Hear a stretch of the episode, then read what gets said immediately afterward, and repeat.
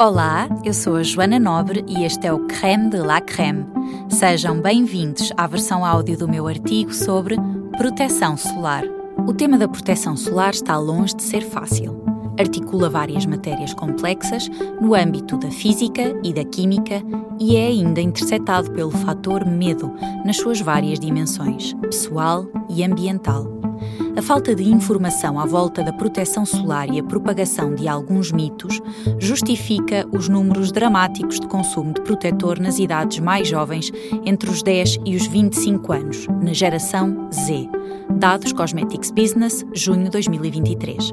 63% dos Gen Z não usam protetor solar diariamente.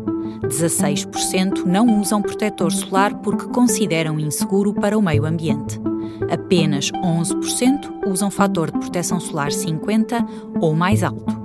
26% dizem não usar protetor solar por não viverem em países com muita exposição solar. A indústria cosmética tem feito um esforço enorme para tornar estes produtos mais agradáveis nas texturas, nas fragrâncias e até nas embalagens. O mercado da proteção solar vale, segundo a Euromonitor International, 13,4 mil milhões de dólares e cresce 4,5% ao ano. Nestes valores entram para além do protetor solar o autobronzeador, que cresce 4,6%, e os pós-solares, que caem 0,2%. No top 5 de países que consomem proteção solar, temos, sem surpresa, os Estados Unidos da América, seguidos da China, do Brasil, da Coreia do Sul e do Japão. A K-Beauty e a J-Beauty valorizam muito esta categoria cosmética, onde culturalmente a pele clara e uniforme é extremamente apreciada. Independentemente do país, a ciência é transversal e atualmente não há dúvidas quanto aos factos mais básicos relacionados com estes cosméticos.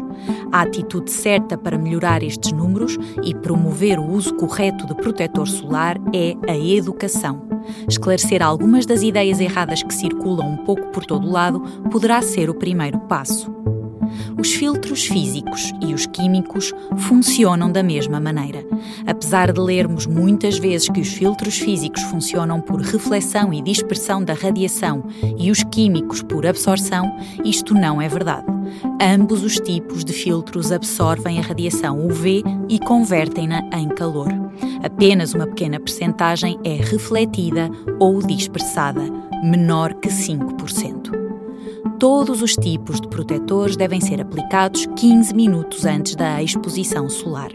Seja um protetor com filtros físicos, químicos ou com ambos, é muito importante aplicar 15 minutos antes da exposição solar, espalhando suavemente sobre a superfície da pele e deixando secar.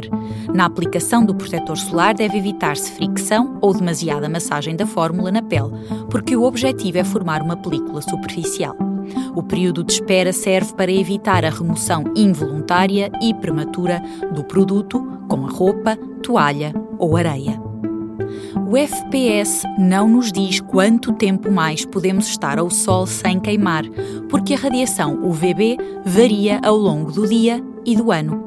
O FPS avalia apenas a resistência da nossa pele à radiação UVB.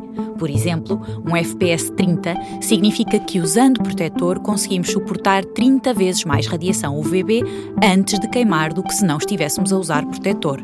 Mas não quer dizer que podemos estar mais 30 minutos ao sol do que sem protetor. Contrariamente à radiação UVA, que se mantém estável ao longo do dia e do ano, varia com a latitude, a radiação UVB varia ao longo do dia e do ano. Convém lembrar ainda que o cálculo do FPS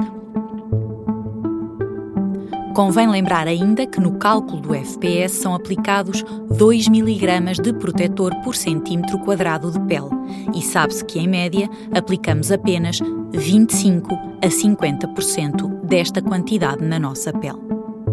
Um FPS 30 deixa passar quase o dobro da radiação UV que um FPS 50. É frequente lermos que um FPS 30 bloqueia 97% da radiação UVB e que um FPS 50 bloqueia 98%. Vendo assim, parece uma pequena diferença.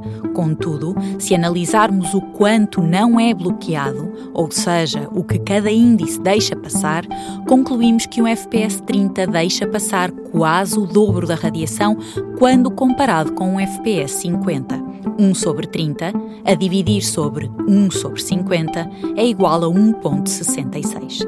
Portanto, um FPS 50 faz diferença e recomenda-se.